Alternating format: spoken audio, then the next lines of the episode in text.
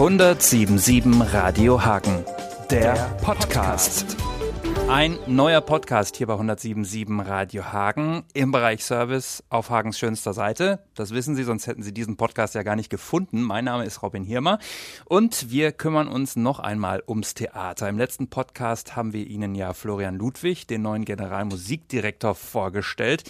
Diesmal geht es sozusagen um das Theaterhagen als Ganzes. Da habe ich so gedacht, der Demonstrationsmarsch da letztens, der war lange überfällig. Das äh, habe ich irgendwie sofort gedacht, als da mehrere hundert Kulturschaffende vom Theater in Richtung Rathaus marschiert sind, wo ja der Kulturausschuss getagt hat.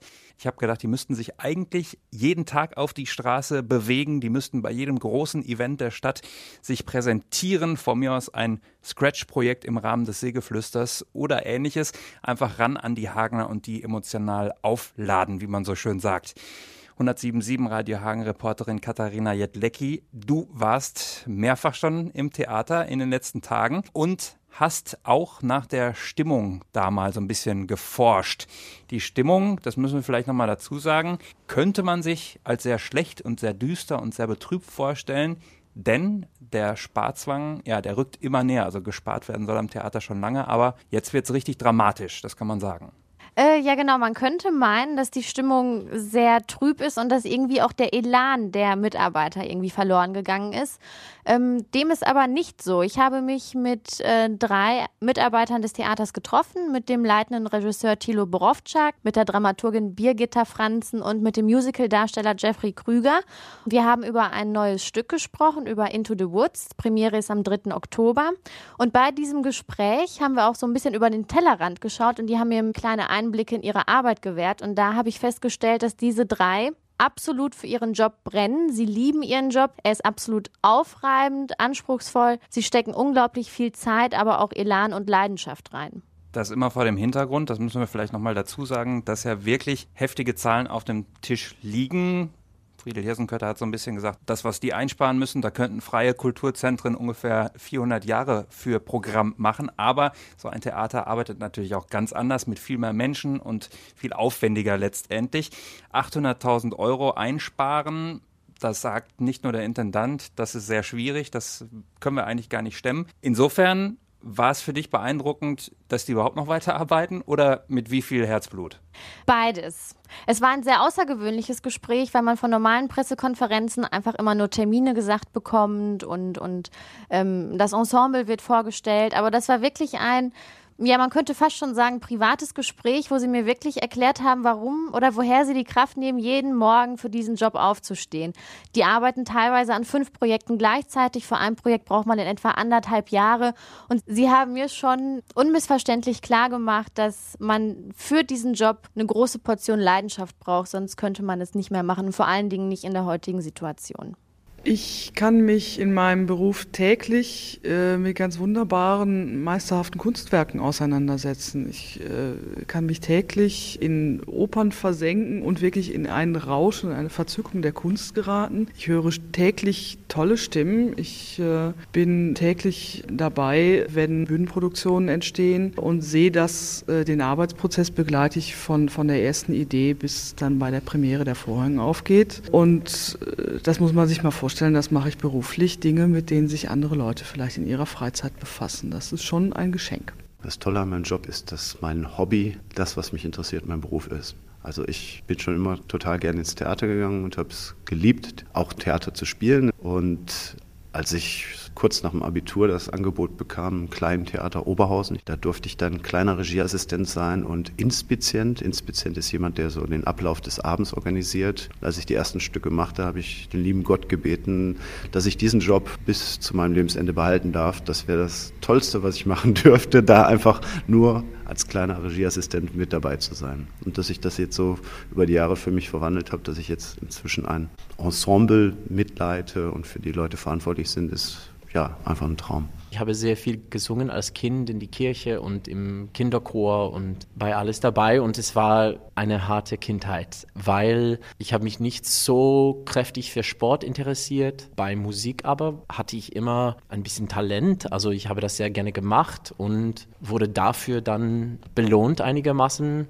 obwohl es manchmal hart war, weil ich dann nicht Basketball mitgespielt habe, war es auch schlussendlich gut und ich habe davon gelernt. Meine Inspiration ist eigentlich ins Theater zu gehen, über Stücke zu lesen, Themen zu lesen. Ich schaue auch relativ viel Fernsehen, muss ich sagen. Also es ist jetzt überhaupt nicht so, dass ich hier im Elfenbeinturm lebe und ähm, mich nicht für andere Dinge interessiere, weil ich ein großer Künstler bin, sondern ich schaue viel zu viel Fernsehen, muss ich zugeben. Aber dadurch kriegt man auch immer wieder die Themen mit und die äh, Dinge mit, die Spaß machen, also interessant sind für unsere Gesellschaft. Und dann kommen eben solche Gedanken, die ich dann mit meiner Kollegin Frau Franzen, unserer Dramaturgin, diskutiere und sage, ist das nicht ein Thema? Sollen wir da nicht mal ein Stück zu suchen oder können wir da nicht irgendwie was zu machen? Das ist doch toll. Die kommt meistens ziemlich äh, unerwartet. Also wenn ich die jetzt gezielt suche, dann ist äh, meine Strategie ist eigentlich der gezielte Leerlauf und dabei dann besonders intensiv in das Buch des Lebens zu blicken. Also jetzt als Beispiel in einem Café sitzen und die Leute beobachten und deren Gespräche so ein bisschen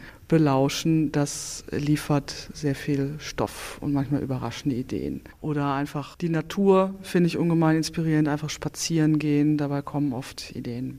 Das ist auf jeden Fall sehr viel harte Arbeit. Also man kann schon sagen, dass wir die meisten am Theater, die in einer leitenden Position sind, 10, 12 Stunden am Tag arbeiten. Wir haben nicht unbedingt die Wochenenden frei. Ich versuche es in den letzten Jahren ein bisschen besser für mich zu organisieren, dass ich auch mal wirklich sage, ich bin zwei Tage oder anderthalb Tage nicht im Theater. Aber wir müssen halt jederzeit bereit sein und immer da sein. Aber ich liebe das Ensemble, ich mag die Sänger, Chor, alle, die mit mir zu tun haben. Und ja, ist schon ein Traum her. Meine persönliche Erwartung an einen Theaterabend äh, und natürlich auch an einen Opernabend ist sehr hochgesteckt. Ich möchte nämlich da reingehen und dann soll währenddessen es mir die Haare nach hinten wegpusten, soll mich von rechts auf links ziehen und wieder zurück und dann möchte ich da hinterher wieder rauskommen und jemand anderer sein und sei es auch nur für so ein halbes Stündchen. Also das ist auch das, was für mich äh, das Ereignis Theater und die Magie von Theater auszeichnet, wenn es mehr sein soll als bloße Unterhaltung, wobei jetzt gegen bloße Unterhaltung gar nichts gesagt werden soll. Aber das ist eben so dieses Quäntchen, was ich mir eigentlich davon verspreche. Das passiert natürlich nicht dauernd, aber wenn es dann passiert, ist es ganz atemberaubend. Und so eines dieser Erlebnisse war einmal eine Inszenierung von Orlando Furioso von Vivaldi, die ich betreuen durfte und die wirklich atemberaubend war. Wir denken natürlich an unser Publikum und an die Stadt. Also wir suchen schon Themen, die hier relevant sind. Also wenn ich jetzt ein bisschen aus dem Nähkästchen plaudere, es gibt jetzt eine neue Oper, die heißt Gegen die Wand, nach dem Film von Valentin Akim. Und da sind Frau Franzen und ich natürlich schon, das ist in Bremen uraufgeführt worden, schon hingefahren und suchen natürlich nach solchen Stoffen und fragen uns, können wir das hier machen? Ist uns das möglich, organisatorisch, vom Aufwand her und so weiter? Das ist natürlich schon ein Stück, wo wir sagen, klar, das ist ein Thema, was wir wegen Hagen auch für uns auf dem Schirm haben. Das ist das Tolle beim Live-Theater, dass man dann immer bereit sein muss mit viel Energie und man muss immer die, ein Gefühl haben, wo man ist, was man genau tut, was die anderen Leute auf der Bühne tun. Zum Beispiel, weil den Umbau nicht funktioniert hat, ist den Vorhang nicht aufgegangen und man muss irgendetwas improvisieren. Dabei muss man wirklich bei der Sache sein, aber auch flexibel sein, falls was passiert. Ich lege da einfach einen Schalter um. Ich komme nach Hause und dann mache ich dort im Wesentlichen nichts. Also je nach Wetterlage sitze ich auf meinem Balkon oder auch auf meiner Couch und dann gucke ich vielleicht noch den Katzen beim Schlafen zu und ansonsten verwandle ich meinen Geist in ein träge dahintreibendes Nichts. So schalte ich ab. Das geht. Da ich in äh, meinem Beruf eigentlich immer an mehreren Projekten gleichzeitig dran bin, mit denen man sich natürlich auch intensiv geistig beschäftigt, äh, liegt es nahe, dass man dann gedanklich sehr viele Sachen mit nach Hause nimmt. Und wenn man die dann nicht ablegen kann, dann äh, kann es problematisch werden. Also es raubt einem die Nachtruhe und man verkrampft und der nächste Arbeitstag ist dann auch wieder eine riesige Hürde, je länger man das mit sich rumschleppt. Und man löst ja auch die Probleme nicht, die man abends mit nach Hause nimmt, muss man die so lange beiseite legen können.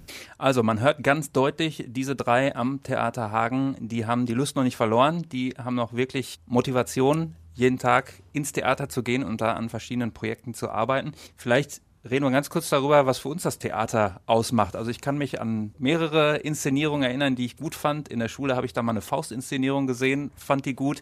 Später gab es dann mal The Black Rider von Tom Waits, irgendwie auch ein bisschen schräger, ein bisschen abseitiger.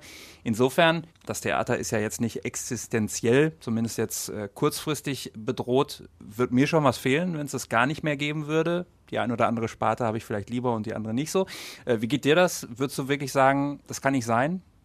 Absolut. Also ich verstehe es nicht, wie man äh, so vielen Leuten, die in Hagen leben, einfach ein Stück weit Freizeitbeschäftigung und Kultur einfach rauben möchte. Es gibt im Stadttheater ja unglaublich viele Sparten. Man gibt, es gibt Operetten, Musicals, Jugendtheater, Ballett. Also da ist im Grunde für jeden was dabei. Und äh, das ist auch schon absolut beeindruckend, was zum Beispiel auch die junge Bühne mit den jungen Schauspielern auf die Beine stellt. Und ich glaube, da ist noch unglaublich viel Potenzial und man kann auch viel mehr junge Leute ins Theater locken. Und es wäre also also wirklich für mich eine Tragödie, wenn das jetzt alles vorbei wäre. Ja, ich muss auch sagen, mir würde es besonders für die eher sozusagen kleinen Leute da im Theater leid tun. Die Mädels, die einem die Jacken abnehmen, das ist ja wirklich äh, irgendwie immer nett. Die haben ihre Kostümchen wahrscheinlich noch aus den 80ern an. Auf der anderen Seite muss ich auch sagen, dass gespart werden muss, sehe ich, glaube ich, als ja so eine Art aktuelle Zwangslage an. Und was mir ein bisschen fehlt, ist, so die Kreativität im Krisenmanagement, im kompletten Theater, vielleicht besonders in der Theaterführung. Habe es am Anfang schon gesagt. Ich finde, da müsste viel mehr passieren, dass das Theater den Hagenern klar macht, ihr müsst jetzt mal zeigen, dass das Theater euch am Herzen liegt. Und diese Emotionalität, die wird nicht versucht, irgendwie herzustellen. Das fehlt mir.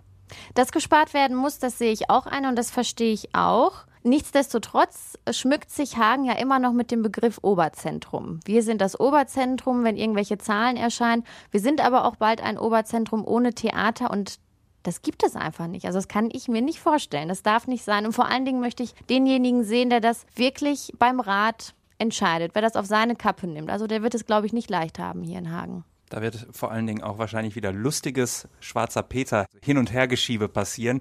Na, ich wollte ja immer ein Teil und du wolltest ja nicht. Genau. Das wird noch spannend. Wir sind uns einig, man sollte kreativ werden. Man sollte gucken, wie man die Kuh vom Eis oder das Theater in Hagen lassen kann. Da ist noch viel Luft nach oben. Da sind ja. wir uns einig. Und ja. da kann vielleicht auch jeder mithelfen. In diesem Podcast haben wir einfach mal ein bisschen dieses Thema aufgebrochen und einfach mal gezeigt, dass es in diesem Chaos, in dieser ja, schlechten Situation im Theater Leute gibt, die trotzdem noch Lust haben, was auf die Beine zu stellen. Insofern viel Spaß bei diesem Podcast. Ich hoffe, den hatten Sie und bis zum nächsten Podcast hier auf 177 radiohagen.de.